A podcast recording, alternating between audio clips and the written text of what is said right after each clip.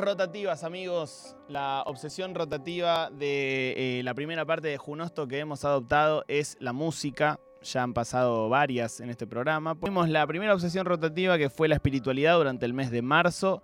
La segunda fue la comida en el mes de abril, el futuro en el mes de mayo. Y ahora arrancamos la de la música.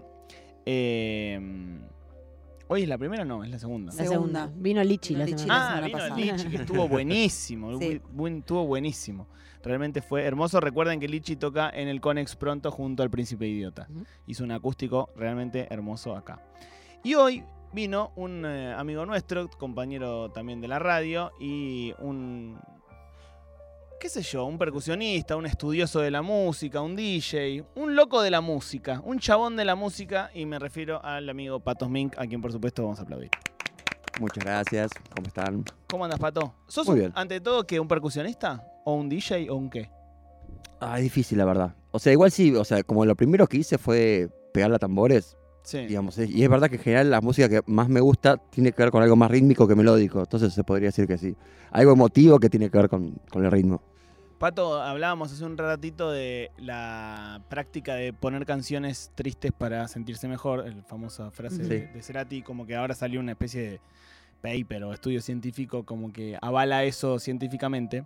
¿Es algo que haces o te vas al, al- al otro extremo? ¿Te vas a unos reggaetones bien... No, no, no. No, no, yo soy bastante, o sea, por eso capaz es percusionista, pero también es medio, medio jugando de filósofo, existencial. Soy muy existencial, entonces como que sí o sí tengo que lidiar con eso, no puedo taparlo solamente. ¿Hay reggaetones tristes? Sí, obvio, Bad Bunny. Bad Bunny hizo su carrera en gran parte con ese agridulce. ¿no? Como que existencial por momentos. O, por ejemplo, lo- lo- la salsa esta Yo no sé mañana. Eso me parece increíble, por ejemplo. ¿entendés? O sea, es una reflexión sobre el tiempo. Todo el tema, ¿entendés? Y mientras estás ahí. Ah, Ahí estás, ahí estás, Ahora ahí sí. estás. no digo, uno se queda más con la música y con la letra porque no te quedas pensando, che, qué bajón. eh, Ah, lo que- pero en no la sé, no sabemos si vamos a estar juntos. Pero a mí ese es el gran desafío de la música bailable en general. Mm. Cuando se complejizas mucho, la gente deja de, de bailar y empieza a pensar más, ¿viste? Entonces como que moviliza el cuerpo. Recuerdo una...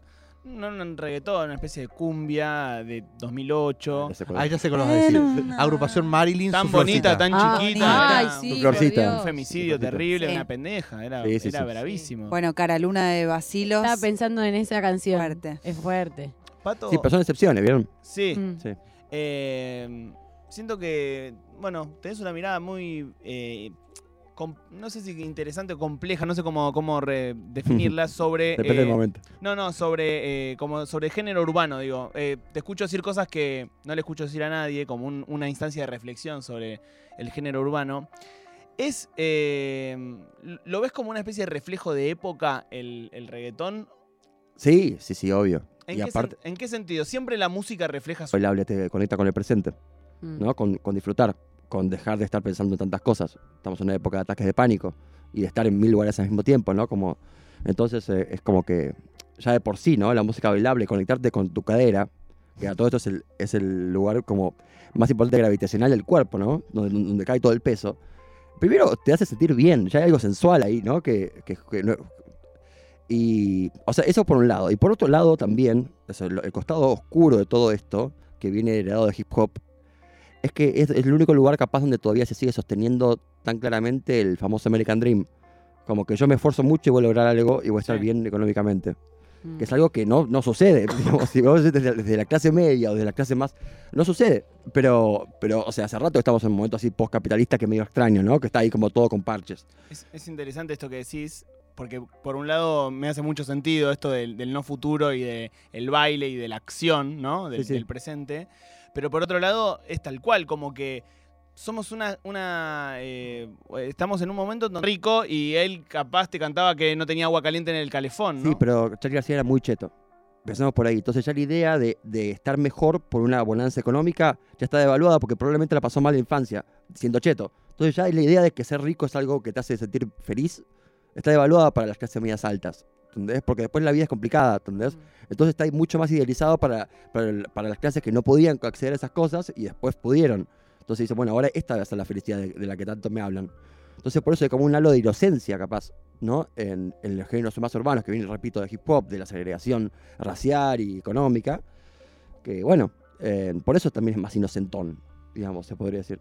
¿Y, y sentís que en. El otro día hablábamos con Lichi si, si se imaginaba la. Un poco la, la música o. Mirá, está lo que hablábamos al principio, de que si la complejizas muchísimo, dejas de bailar. O hmm, sea, es muy raro lo- los casos que, que puede hacer dos cosas, que existen, ¿no? Pero son muy raros. Eh, entonces, ni idea. Ahora está volviendo de pronto la música tocada, soy tanto beat, eh, con los corridos y todo eso, ¿no? Con- hasta mismo con qué personajes, Sí. con una super banda, ¿no? Pero la verdad que no, no, no, no sé hacia dónde va en ese sentido. Y eh, igual, eh, como en, un mundo en el que siempre hablamos de que está yendo cada vez más hacia lo digital o hacia lo virtual, la joda sigue siendo un espacio que no para de crecer, digamos, como de los pocos espacios realmente de encuentro que existen. ¿Vos cómo te sentís un poco siendo ese coordinador a veces de la joda cuando te toca ser DJ? Mira, hace unos, hace unos años que fue la primera vez que hablé, así como en público, fue como a nivel formal fue difícil. Eh, decía que, ser DJ es como una especie de chamán urbano. Y después lo agarró, no, no sé, no, no digo que lo agarró, pero justo agarró ese chiste, este pibe, el que hace, el que hace de rugby, Ah, Campa. Campa, ¿viste? Tiene otro de Santiago no estudié nada. Te ponía Santiago no estudié nada, chamán urbano. em, bueno, de, de, explosión de alguna forma de las inteligencias artificiales o masificación de las inteligencias artificiales en donde están llegando la música, ¿viste? Los, los TikToks estos de Sí, sí. el Duki cantando, Homero cantando. Mm. Eh, ¿Cuál es la importancia de que haya un humano, ¿no? Detrás de esa, de esa coordinación o de ese maestro de ceremonia, porque digo, bien podría ser una, una inteligencia artificial. Sí, está por poco. Spotify está por sacar su Spotify DJ. Está pasando un poco. De hecho, honestamente, o sea, hay un montón de, hay un montón de fiestas súper populares donde no hay DJs. Hay gente que agita gente, hay animadores de fiestas, claro. pero no hay DJs. Y funcionan igual. De género distintos, ¿eh? Ni siquiera digo que esto todo es todo cachengo, todo. Ah, O sea, no hay DJs. Ahí está la opción, o funciona mucho, haces algo a partir de eso, ¿no? Y si tienes una playlist, no puedes hacer eso. Entonces sí hay algo de la calidad de, de- de- de enfatizar el momento, capaz, ¿no? Que, que cambia. Pero la verdad que en este momento es, es desde el... O sea, eh, para mí, Papo, ¿viste? Lo del, lo lo trabajo en esto, Sí. capaz la mitad de las veces tiene razón, la verdad. Porque está vendiendo una cosa y están haciendo otra. Es, es- es- es verdad eso. ¿Entendés? A mí me da, me da- me da lástima porque soy de las otras personas, ¿no? Que se mete mucho en su profesión y que a veces la gente desconfía de lo que hago porque tanto le mienten. Porque es verdad, la mitad de veces están mintiendo. La mitad de las veces vos decís que hay un tipo que puso play y está haciendo agitando la mano. Wow. Sí, o sea, el- todo el concierto de Bizarrap El tipo no toca. no toca. Pero esto, esto es. A ver, Fatboy Slim tampoco tocaba. David Guetta tampoco. No es que lo inventó Bizarrap a esto. Claro. O sea, como están mediando la tecnología y vos ves gente con perillas, no sabes qué está pasando. Hmm.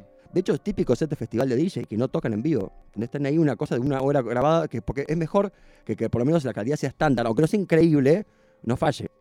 Claro. ¿no? Eso es con lo que se prioriza, capaz, en, un- en esas situaciones de gira y todo eso. ¿Y vos te das cuenta, por ejemplo? Yo sí. Como DJ, claro. sí, sí. Que, está lo- haciendo mímica. Claro, sé lo que hacen las perillas yo.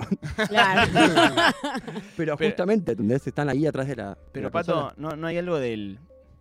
justamente de la posibilidad humana de equivocarse que le da otro sabor a Ah, la- pues yo- al arte? Mirá, yo como, como soy hijo también de rock, pienso eso también, Mm. la verdad. O sea, para mí sí, a mí me encanta no tener todo prehecho, ¿entendés? Una inteligencia artificial puede hacer una canción, ya lo sé, tin, tin, tin, tin, tin, una melodía. Ahora, ¿te imaginás, eh, eh, bueno, eso, una, una fábrica de canciones eh, O sea, que ya- conmuevan? Ya hay fábrica de canciones. Se llama, hay algo que se llama Song Camps, que son, no sé, 40 compositores que se alquilan en una casa en una costa, en Colombia, eh, y te hacen un muestreo de 10.000 canciones.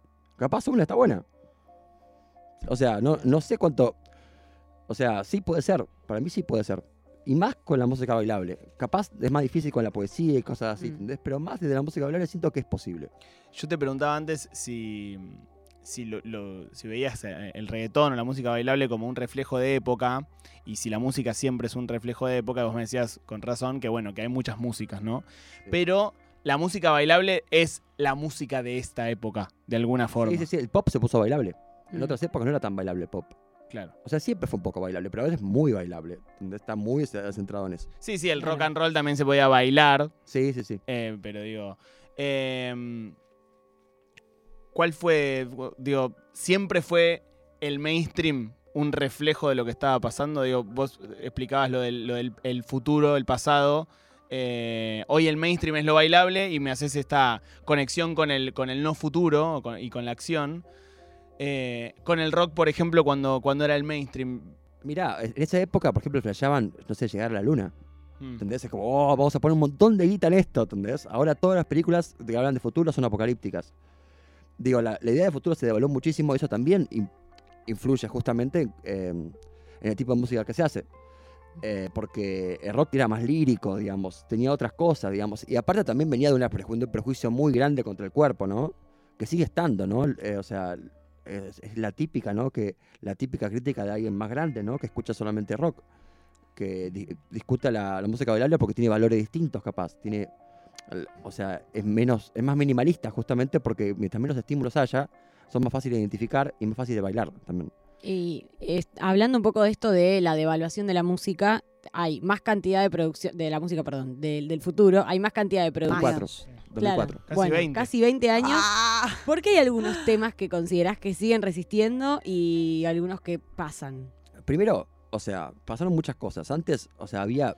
¿Cuántas bandas había en Capital? ¿20? ¿25? Podían grabar 12. No sé, ¿entendés? Como que a ver, los números eran mucho más chicos. Era una cuestión mucho más de clase.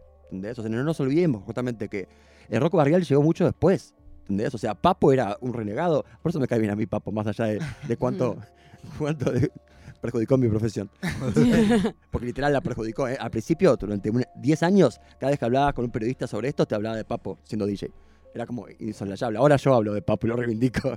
Eh, pero, ay, me perdí la pregunta pensando en Papo. No, en, esas canciones que, que, Ah, que ¿cu- cu- perduran. ¿Cuáles son, en- cuáles son los clásicos? Mira, por un lado eso, es que está a tiempo, realmente. Porque al principio lo van, lo van a... Por ejemplo, para mí es malísimo el último tema este de lo, lo del espacio. Totalmente de Me acuerdo. parece, Es- pero es- escandalosamente malo. Total, pero está tan instalado, o sea, tienen Sí. tanta capacidad de metértelo en 45.000 lados que No, lo vas a escuchar. ¿qué- el qué tema. Exacto. estamos- no sé de qué El tema hablamos. del Duque, sacaron el Duque, Emilia, Ah, todos lo no. de- Todo- del juntos. No una escuchado. verga, una. Por suerte no lo escuché. No, no, te va a gustar, no te va a gustar nada, Mati, te juro. Para mí, el último hit de la música bailable es Tuturrito. O sea, cambió la música popular. ¿Por qué? O sea, están todos haciendo música melódica, está, venían todos elegantes, ta, y ahora están todos cantando. Cambió totalmente. O sea, y agarró algo así, la verdad que fue, tremendo. Bueno, yo en el FA me di cuenta que eh, la canción esa del... Eh, de BM. Claro. Puede ser, o sea, Puede ser. claro, puede pasar como una canción. Eh, Como una canción. No tanto- le salió, El le esfuerzo que está haciendo Mati, eh, lo valoro mucho, Mati, la verdad. Puede pasar como un tema, digamos, puede música. pasar como una canción. O sea, es música.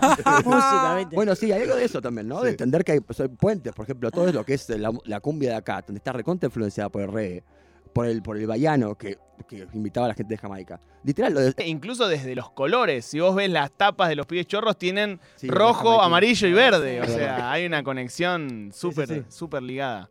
Eh, ¿Qué tiene de particular la, la Argentina, digamos? O sea, estamos viendo en un, momento en donde los músicos argentinos pesan más fuerte internacionalmente que quizás que en otros momentos.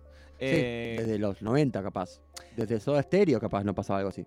Sí, incluso hasta, hasta más, ¿no? Bi- Bizarrap, Duki No, por- pisan más fuerte que Soda en su momento, ¿o no? o sea, no Para sé. el alcance que había no lo sé. Exacto, Ah, claro, exacto. bueno. Porque ahora, o sea, pero eran cinco temas en español. Cinco temas en español, los cinco más escuchados del mundo. Wow. Eran cinco- o sea, nunca pasó esto. Claro. No, y después ves un video de, de esos videos de tipo de Texas que están bailando Bad Bunny en un rancho, boludo. sí, Decís, sí, ¿qué sí. mierda pasó acá? Bailan muy mal. Bailan muy horrible. Eh, Entonces es como que es difícil diferenciar en ese sentido. Y pero, o sea, la prensa que nos dio la, el rock argentino, digamos, afuera. O sea, vas a México, decís que son músico, músico argentino, ya tiene una predisposición que es distinta. Claro. Es re loco eso, realmente pasa. La vi.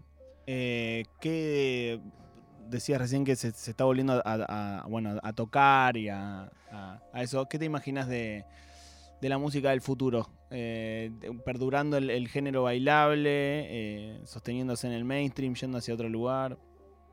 Y mirá, si, o sea, estamos, estamos todo el tiempo buscando alivio a esta situación que es vivir en este, en este contexto, la verdad. Entonces es como que si no se genera otro tipo, o sea, no digo que después aparece de pronto vos, ¿no? Y, y es el, eh, vos es el tema del mundial, que es el tema más tranquilo, bueno, con, con- con muchachos, ¿no? Pero, sí, sí, sí.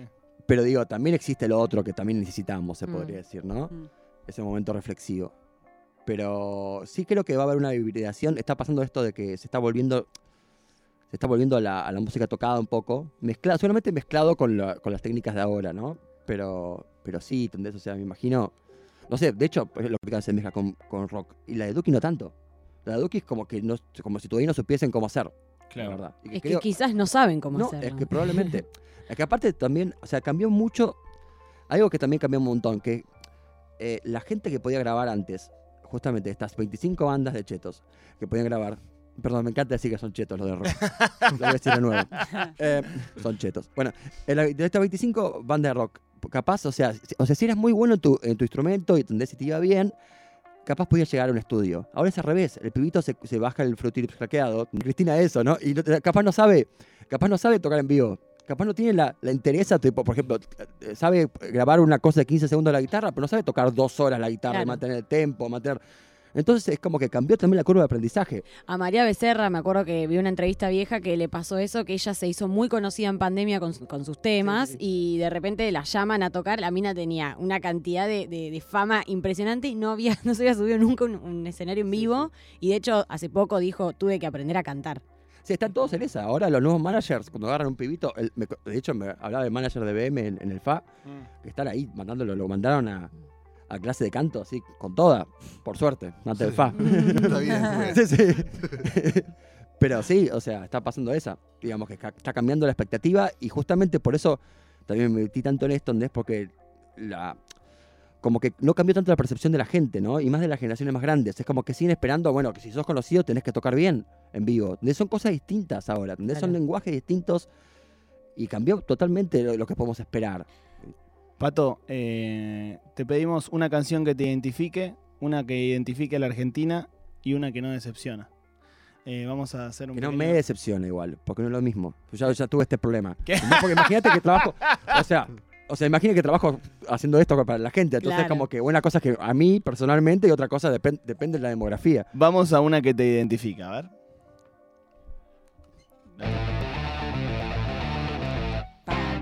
Por la mezcla de ritmos, lo que digo. Yo tengo una teoría y es que la historia pondrá a Versuit en el lugar en el que ellos mismos se sacaron. Argentina para mí. Cordera, gran cantante para Tremendo, mí. tremendo intérprete. Sí. Y aparte de eso, es medio muy de acá, ¿entendés? Pero, Sí. también, pero también ayornado hacia, hacia afuera, digamos. La verdad que sí. Creo que.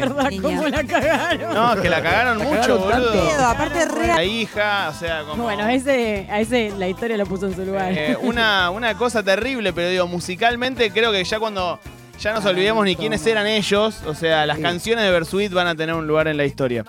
Eh, una que te identifique, veo la que elegiste vos, que identifique a la Argentina, perdón, veo la que elegiste y estoy muy de acuerdo con la Sí, que me pasó cosas muy fuertes con esa canción afuera. Vamos. Dije, wow, Argentina. A ver. Una canción que solo Ah, sí. existe en vivo. Sí, ese es un gran problema, te, cu- eh, te cuento. Como DJ es un gran problema porque lo que está grabado en vivo suena peor, donde esto se Claro. con una cierta presión sonora y de pronto pones esto, decir que el tema es tan bueno que la gente Y bueno, lo Córdoba, papá. compense. Lo compense. Eh. Intentan a grabar igual. El, el cuarteto está mucho grabado en Sí. vivo nada más. O sea, hay muchos temas de cuarteto famosos que están. Hay mucho de la mona que si vos lo querés escuchar, está en vivo el tema. No están eh, en coso. Yo lo que no entiendo es A la cómo, cómo la gente lo sabía. ¿Qué- ¿Cómo? ¿Qué cosa? Ah, el tema. ¿Cómo la gente que estaba escuchando a Rodrigo en ese momento sabía el tema? Sí, porque capaz le iban lo a haber tocado muchas veces. Claro. Una zurda inmortal. Pero ¿estás con seguro que la experiencia. saben? Eso estaba pensando. O están simplemente. ¡ah! Ah, puede ser. Y bueno, es eso. y el Diego Diego es muy fácil. Claro. Sí, eso ya es un-. Este tema eligió Pato Smink para identificar a la Argentina. Dan ganas de. este, te, te genera un movimiento. Da Si no te moves con esto, estás muerto. Sí. Está muerto, nene. Es un temazo. Sí, más. Eh, y además, Aparte tiene esta cuestión de que es medio llorón, sí. que eso es algo bien argentino, ¿no? Estamos hechos para sufrir.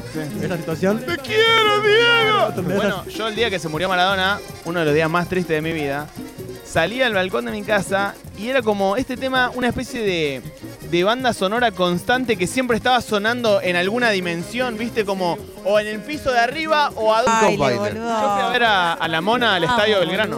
Epa. Muy bueno. Al estadio, al estadio del centro. Estadio Sí. Centro. Yo casi voy a Sargento una vez, pero. Acá sí ves esa fiesta. Y vamos a un tema que nunca decepciona a Patos Mink. El- la consigna es un tema que nunca, nunca me decepciona, así que está perfecto. Claro, sí, porque capaz a la gente sí le recepciona este tema. Uh, qué temazo. Este tema es el mayor hit de la historia de la. El mayor hit de la historia de la salsa. Es ¿Este? un temazo. No lo quieren sacar. Porque decían, che, es muy largo. Es muy largo. Realmente, no tiene estribillo. Eso, o sea, nunca se repite. No puedo identificar cuál es. Pero no. Pedro no. Ah. Aparte, yo aprendí a tocar percusión con este tema, la verdad. Entonces, como que. Lo tengo muy. Me sé todos los cortes. Me sé. Te puedo cantar todo lo que hace el. Eh, Son 80 números en donde vos elegís uno y el Kinichín te devuelve una frase de una personalidad destacada del arte, de la cultura, de la política, del deporte. Puede ser Aldo Rico, puede ser Tuzam. Eh, Puede ser uno que nombró mucho. Claro, ¿quién? Papo. Puede ser Papo. Hay, hay Ay, algunas ojalá de que sea Papo. papo. Hay algunas de Papo. Eh, en fin, tenés que elegir. Número, un número así. el- Sí, ¿De- ¿Del 1 al cuánto? al 80. 80, ok. 17. ¿Cuánto? 1, 7. El 18 era de Papo. ¡Madre, la puta madre! Hubiese sido tremendo. El 18 era de Lo Papo. pensé toda la entrevista. El 18. Ojalá salga Papo. Pero igual te tocó una linda, ¿eh? A ver. Te tocó una de Fernando Peña. Ah, bien, bien. Que dice, la, la vida, la vida es como Flavia Palmiero. Linda y puta. Hermoso, aparte Flavia Palmiero es alguien que fui a ver cuando era muy chiquito. Sí, o sea, Ay, conecta. El Kinichín siempre tiene lo suyo. Gracias, amigo, por haber venido.